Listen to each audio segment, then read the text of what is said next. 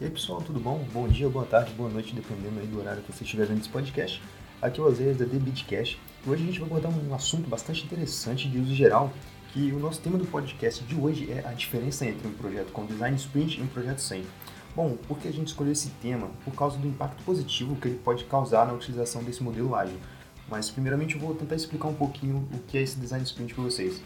Bom, basicamente é uma, maneira, é uma maneira ágil, estruturada e colaborativa de conceituar e atingir uma ideia em um curto espaço de tempo. O nome sprint significa que é reunião de pessoas envolvidas em um projeto para promover um desenvolvimento mais focalizado do projeto. O objetivo é conseguir compactar semanas ou até meses de discussões em ciclos de no máximo cinco dias, de segunda a sexta geralmente. O primeiro dia para definição e alinhamento de um problema o segundo para cada participante buscar uma solução para tal problema. Isso que é o diferencial desse modelo ágil e que eu curto bastante, é que é onde você pega ali várias pessoas de vários setores e você dá direitos iguais para elas, de opinar, é, a desde mostrar soluções para os problemas que elas imaginaram ali. O terceiro é a fase de decisão das ideias apresentadas no dia anterior. O quarto é a fase de prototipação, a qual a ideia é colocada em prática e o quinto dia é o dia em que ocorrem os testes e validações. Ele é utilizado para o uso em vários casos, mas geralmente é necessário quando uma determinada empresa precisa levantar hipóteses, medir, aprender e iterar o mais rápido possível. Mas afinal, qual é a diferença entre um projeto com design sprint e com um projeto sem? Uma das vantagens é que você terá um feedback do usuário imediato, pois terá a criação de um protótipo rápido que você poderá testar com seus usuários na hora e na hora que eles testarem já poderem dar ali o feedback poderá também ganhar visibilidade, visibilidade e alinhamento, pois no design sprint há união de pessoas de diversas equipes que buscam alcançar o mesmo objetivo, que seria o produto final, como eu disse, que é o passo do segundo dia.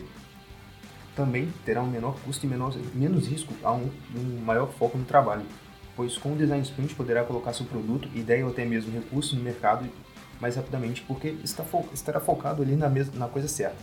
Já você já começa tendo um alvo, então é certeiro que você vai conseguir. E agora a gente vai ver um exemplo de uma empresa que utilizou esse modelo ágil. Bom, e essa empresa que a gente vai falar é a Bionexo. Bom, a Bionexo é uma empresa que atua no mercado já há 20 anos, focada no processo de supply chain da área de saúde. Ela conecta fornecedores a instituições de saúde, hospitais, clínicas, Santa Casa e etc., ajudando em uma melhor gestão e transparência na aquisição de produtos.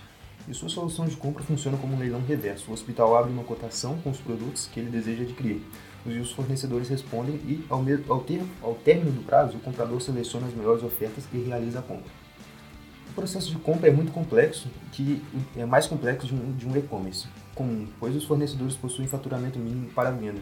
Existe compras conjuntas entre hospitais, marcas homologadas, documentação necessária para a venda de determinados medicamentos e materiais, etc. Apesar de já ter uma solução sólida para isso, a empresa está procurando uma melhoria dentro desse fluxo. Então aqui a gente pode ver, cara, que a Bionexo ela já tem aí um produto muito bom que eles já oferecem e mesmo assim é, resolveram aplicar o design sprint porque eles acreditam que essa metodologia ágil pode oferecer um desempenho muito alto para eles. No final ali do, do processo de design sprint, eles retornaram as, as anotações feitas nos primeiros dias e eles discutiram sobre o que foi atendido com o protótipo final e o que não foi. E como a própria empresa diz aqui, ela diz que o Design Sprint ajudou a manter todos no projeto focado durante os quatro dias, então ali eles tiveram uma participação 100% de cada, de cada desenvolvedor, cada designer, cada pessoa envolvida, e também tornou possível priorizar os pontos mais latentes e trouxe diversas soluções para isso. Então, você não, mesmo que você tenha ali várias diversas soluções ali, então resolver esse problema é o que não vai faltar.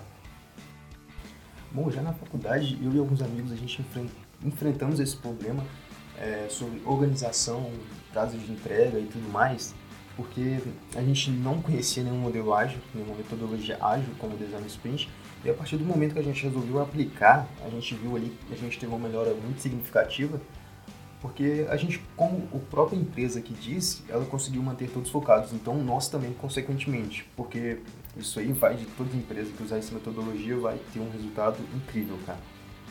É, depois que a gente descobriu esse modelo ágil, a gente tentou aplicar em todos os projetos ali para frente, então a gente viu que os prazos eram sempre cumpridos, os protótipos ali ficavam show de bola, tipo, o usuário dá um, o usuário dá um feedback imediato pra gente, então isso é muito bom gente saber estar no caminho certo. Ah, e o mais legal também é que o design sprint ele não é necessariamente aplicável somente para empresas, é, como pode ser aplicado também para a gente que é aluno de faculdade, é, organizações formais ou até mesmo na hora da gente desenvolver uma atividade que possui um determinado tempo para entrega. Então, você pode usar ele em bastante coisa, ele é bem amplo aí para ajudar a resolver seus problemas. Bom, galera, esse aí foi o nosso podcast de hoje. É, espero que vocês tenham gostado aí. Teve alguns erros aí de áudio, de português, sei lá. Mas, cara, aguardem o próximo aí que provavelmente vai vir muito melhor que esse primeiro. É só um teste, né? Um primeiro trabalho de muitos, então a gente espera, consequentemente, a cada trabalho a gente entregar uma. uma como que eu posso dizer, cara? Um, um resultado muito melhor para vocês e que vocês possam sempre continuar acompanhando aí com a gente e continuem gostando e dando feedback aí é, sobre o que podemos melhorar nesse podcast. É isso aí, valeu galera, tenham um bom dia, uma boa tarde, uma boa noite, dependendo de onde você estiver e do horário que você estiver vendo isso. Valeu!